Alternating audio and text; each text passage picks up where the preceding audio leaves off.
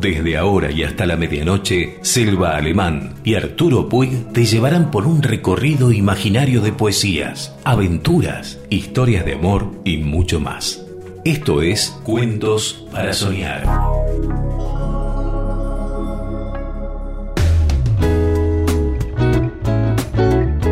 Hola, buenas noches. ¿Cómo les va? Aquí estamos otra vez con Cuentos para Soñar. Así que espero que les guste esta noche lo que vamos a leer. Son cosas, cuentos cortos, latinoamericanos y de distintos autores.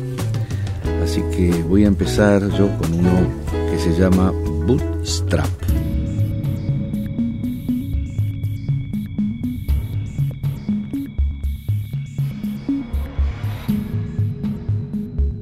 El escritor frente a la pantalla escribe sobre cierto escritor que también escribe frente a una pantalla.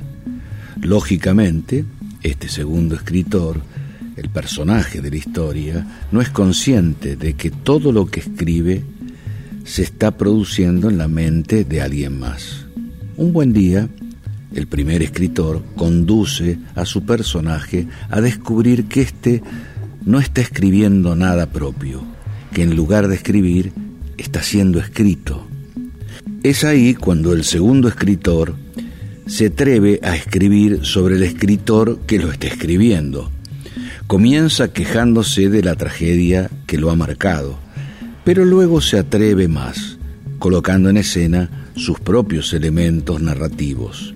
Muy pronto, el primer escritor advierte que ya no tiene el control sobre su historia y solo le queda un camino posible para su liberación. Escribir sobre un escritor que comenzó siendo escrito, pero que inevitablemente terminó escribiendo a su autor. Todo el tiempo ha sido siempre lo mismo.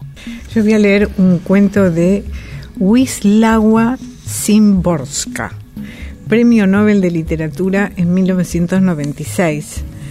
Wisława Szymborska nació en Polonia en 1923 y fue también ensayista y crítica literaria y murió en 2012. En realidad no es un cuento, es un poema. Se llama Alabanza a los sueños. En mis sueños pinto como Van Gogh. Hablo fluidamente griego y no solo con los vivos. Conduzco un auto que me obedece tengo talento, escribo poemas largos, grandiosos, escucho voces no menos que los grandes santos. Se sorprenderían de mi virtuosismo en el piano. Floto en el aire como se debe, es decir, por mí misma.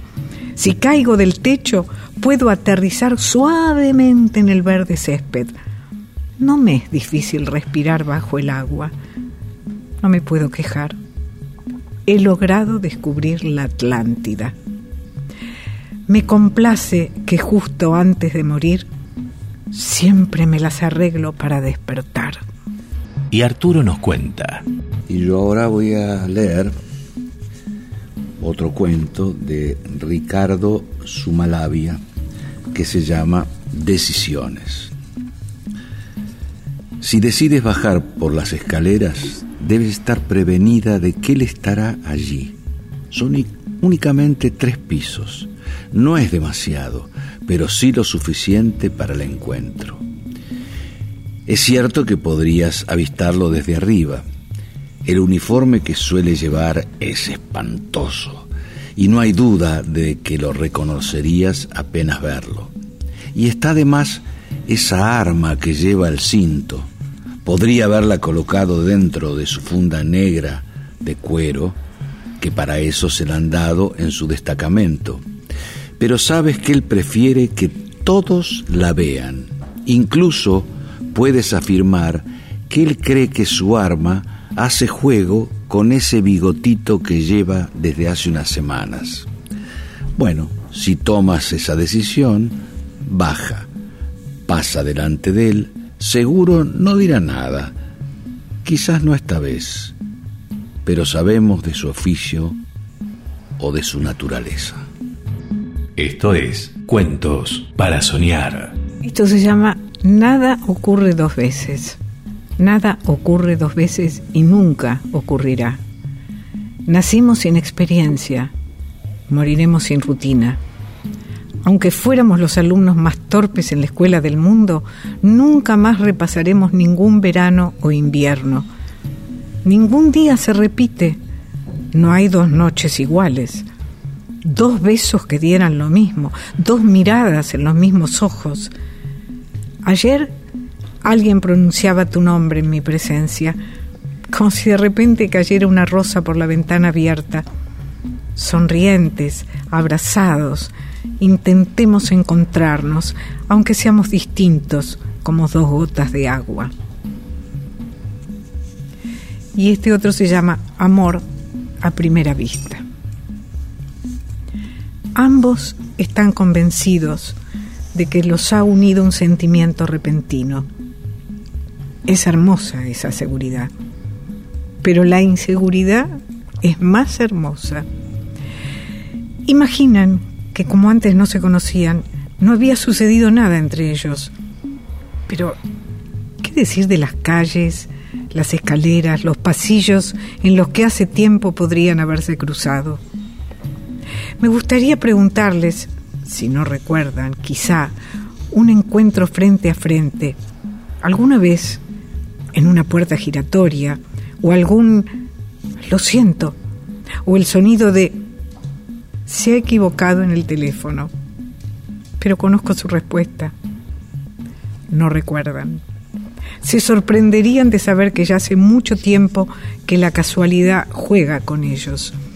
Una casualidad no del todo preparada para convertirse en su destino, que los acercaba y alejaba, que se interponía en su camino y que conteniendo la risa se apartaba a un lado. Hubo signos, señales, pero ¿qué hacer si no eran comprensibles? ¿No habrá revoloteado una hoja de un hombro a otro hace tres años? O incluso el último martes. Hubo algo perdido y encontrado. ¿Quién sabe si alguna pelota en los matorrales de la infancia? Hubo picaportes y timbres en los que un tacto se sobrepuso a otro tacto, maletas una junto a otra en una consigna. Quizá una cierta noche el mismo sueño desaparecido inmediatamente después de despertar. Todo principio no es más que una continuación y el libro de los acontecimientos se encuentra siempre abierto a la mitad.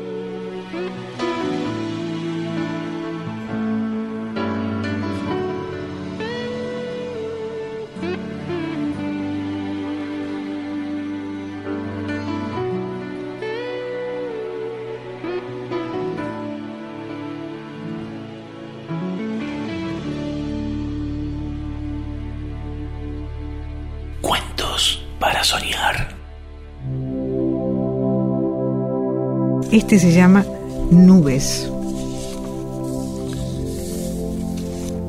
Con la descripción de las nubes debería darme mucha prisa.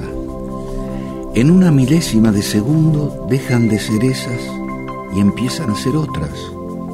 Es propio de ellas no repetirse nunca en formas, matices, posturas y orden. Si la carga de ningún recuerdo se elevan sin problemas sobre los hechos, ¿de qué van a ser testigos? En un segundo se disipan en todas direcciones. En comparación con las nubes, la vida parece tener los pies sobre la tierra. Se diría que es inmutable y prácticamente eterna. Frente a las nubes, hasta una piedra parece un hermano en el que se puede confiar. Y las nubes, nada, primas lejanas y frívolas. Que exista la gente si quiere y después que se muera uno tras otro. Poco les importa a las nubes esas cosas tan curiosas. Sobre toda tu vida y sobre la mía, aún incompleta, desfilan pomposas igual que desfilaban. No tienen la obligación de morir por nosotros. No necesitan ser vistas para poder pasar.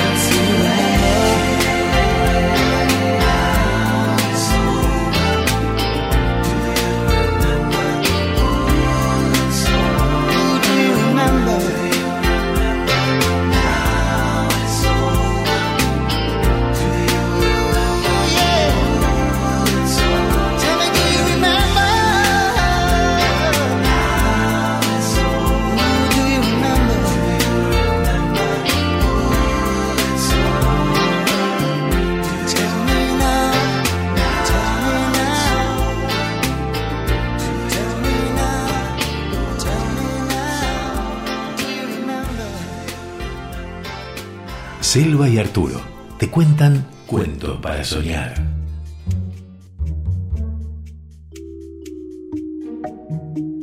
Eso es un cuento de Saki, que después voy a leer, les voy a contar quién es. Se llama El Cuentista. Era una tarde calurosa y el vagón del tren también estaba caliente. Los ocupantes del vagón eran una niña pequeña, otra niña aún más pequeña y un niño también pequeño. Una tía, que pertenecía a los niños, ocupaba el asiento de una esquina, mientras que en la otra esquina, del lado opuesto, estaba ocupado por un hombre soltero que viajaba solo. Tanto la tía como los niños conversaban de manera limitada pero persistente. La mayoría de los comentarios de la tía empezaban por no y casi todos los de los niños con ¿por qué? El hombre soltero no decía nada en voz alta. No, Cyril, no, exclamó la tía cuando el niño empezó a golpear los almohadones del asiento, provocando una nube de polvo con cada golpe. Ven a mirar por la ventanilla, añadió. El niño se desplazó hacia la ventanilla con desgano. ¿Por qué sacan esas ovejas fuera de ese campo? preguntó. Supongo que las llevan a otro campo en el que hay más hierba, respondió la tía débilmente. Pero en ese campo hay montones de hierba, protestó el niño. No hay otra cosa que no sea hierba, tía. En ese campo hay montones de hierba. Bueno, quizá la hierba de otro campo es mejor, sugirió la tía neciamente. ¿Por qué es mejor? fue la inevitable y rápida pregunta. ¡Ay, mira estas vacas! exclamó la tía. Casi todos los campos por los que pasaba el tren tenían vacas o toros, pero ella lo dijo como si estuviera llamando la atención ante una novedad. ¿Por qué es mejor la hierba del otro campo? persistió el chiquito. El ceño fruncido del soltero se iba acentuando hasta estar ceñudo. La tía decidió mentalmente que era un hombre duro y hostil.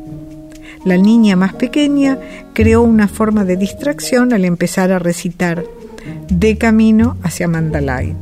Solo sabía la primera línea, pero utilizó al máximo su limitado conocimiento. Repetía la línea una y otra vez con una voz soñadora, pero decidida y muy audible y muy insistente. Acérquense aquí y escuchen mi historia, dijo la tía, cuando el soltero la había mirado dos veces a ella y una al timbre de alarma. Los niños se desplazaron sin ganas hacia el final del compartimento donde estaba la tía. Evidentemente su reputación como contadora de historias no ocupaba una alta posición según la estimación de los niños.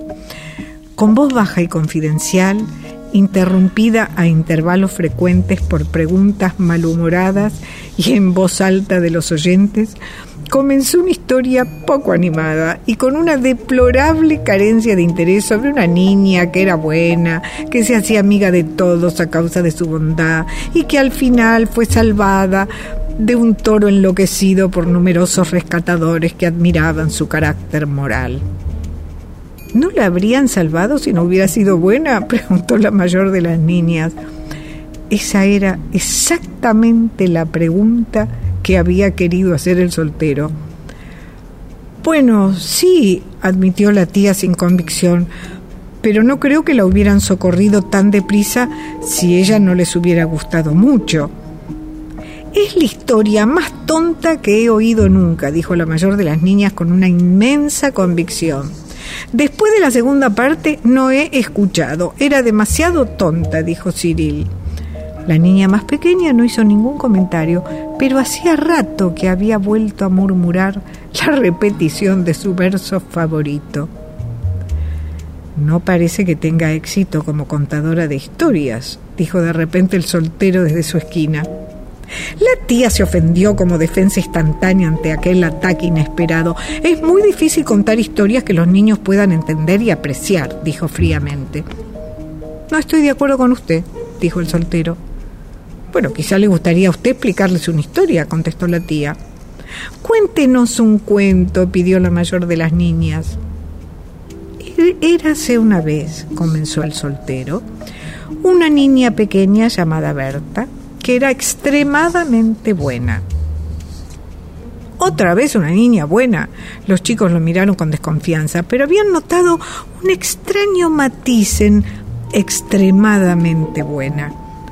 Hacía todo lo que le mandaban, siempre decía la verdad, mantenía la ropa limpia, comía lo que le sirvieran, aprendía sus lecciones y tenía buenos modales. ¿Era bonita? preguntó la mayor de las niñas. No tanto como ustedes, respondió el soltero, pero era terriblemente buena. Se produjo una ola de reacción en favor de la historia. La palabra terrible, unida a bondad, fue una novedad que la favorecía. Parecía introducir un punto de verdad que faltaba en los cuentos que narraba la tía. Era tan buena, continuó el soltero, que ganó varias medallas que siempre llevaba puestas en su vestido. Tenía una medalla por obediencia, otra por puntualidad y una tercera por buen comportamiento. Eran medallas grandes de metal y chocaban las unas con las otras cuando caminaba. ¡Ah! Era terriblemente buena, citó Cyril. Todos hablaban de su bondad y el príncipe de aquel país se enteró de aquello y dijo, que ya que era tan buena, debería tener permiso para pasear una vez a la semana por su maravilloso parque privado que estaba justo afuera de la ciudad. ¿Había alguna oveja en el parque? preguntó Cyril. No, dijo el soltero, no había ovejas. ¿Por qué no había ovejas? llegó la pregunta inevitable. La tía se permitió una sonrisa o más bien una mueca. El soltero dijo, en el parque no había ovejas, pues porque había cerdos, respondió con una vehemencia que llamó mucho la atención de los niños. Había muchos cerditos corriendo por todas partes. ¿De qué color eran? Negros, con la cara blanca, blancos con manchas negras, totalmente negros, grises con manchas blancas y algunos eran totalmente blancos. El contador de historia se detuvo para que los niños crearan en su imaginación una idea completa de los tesoros del parque y después prosiguió. Berta sintió mucho que no hubiera flores en el parque, le gustaban mucho las flores. ¿Por qué no había flores? Porque los cerdos se las habrían comido todas, contestó el soltero rápidamente. Los jardineros le habían dicho al príncipe que no podía tener cerdos y flores, así que decidió tener cerdos y no tener flores.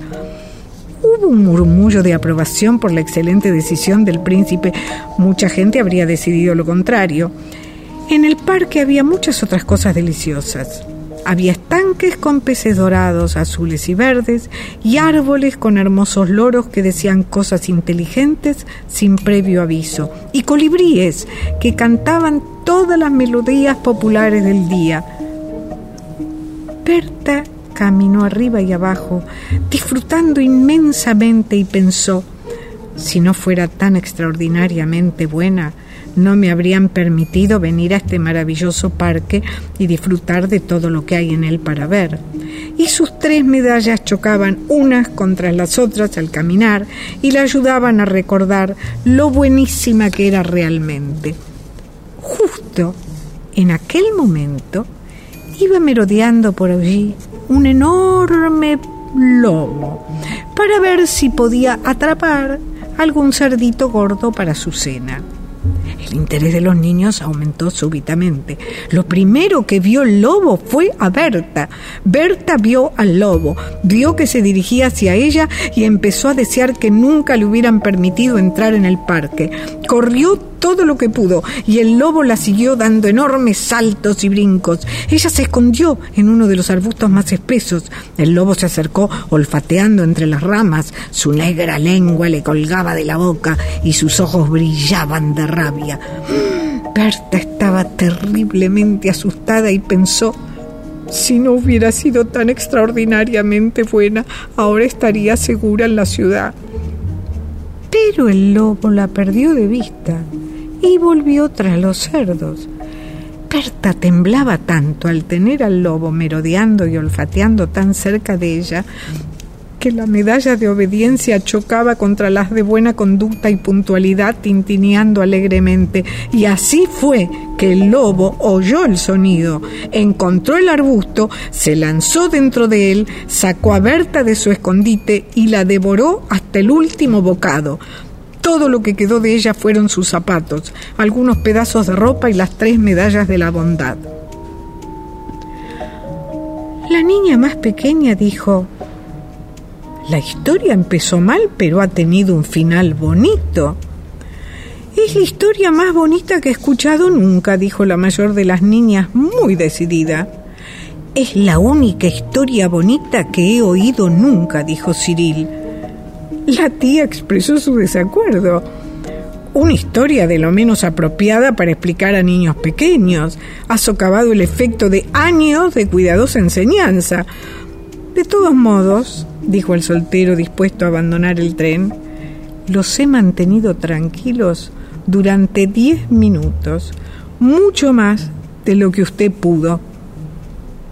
Pobre mujer, se dijo mientras bajaba al andén de la estación de Temblecombe. Durante los próximos seis meses, esos niños la asaltarán en público pidiéndole una historia impropia.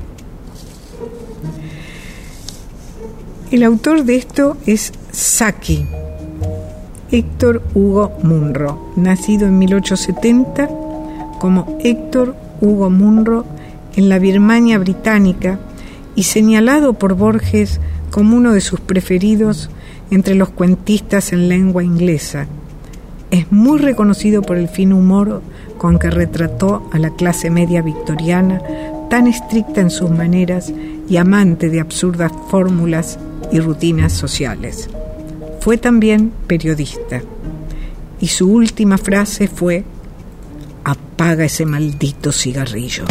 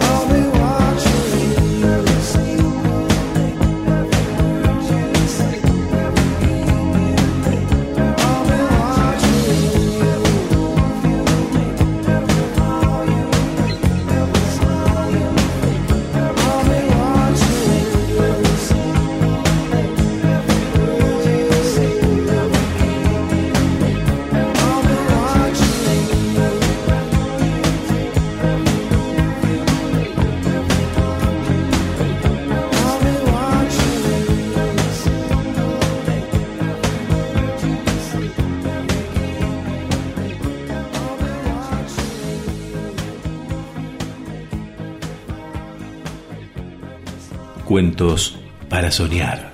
La mejor manera de terminar tu día. Bueno, hemos llegado hasta aquí y nos tenemos que despedir por hoy. Exactamente. Así que nos quedan algunas cosas para mañana. Claro. Este, bueno, como bueno. siempre agradeciendo a, a Juan Chiscarano por la musicalización, a Rita Terranova por su acercamiento a todas estas cosas tan interesantes y, tan diversas, ¿no? Este, y bueno, y nos despedimos. Nos despedimos, así que bueno, buenas noches. Hasta la próxima.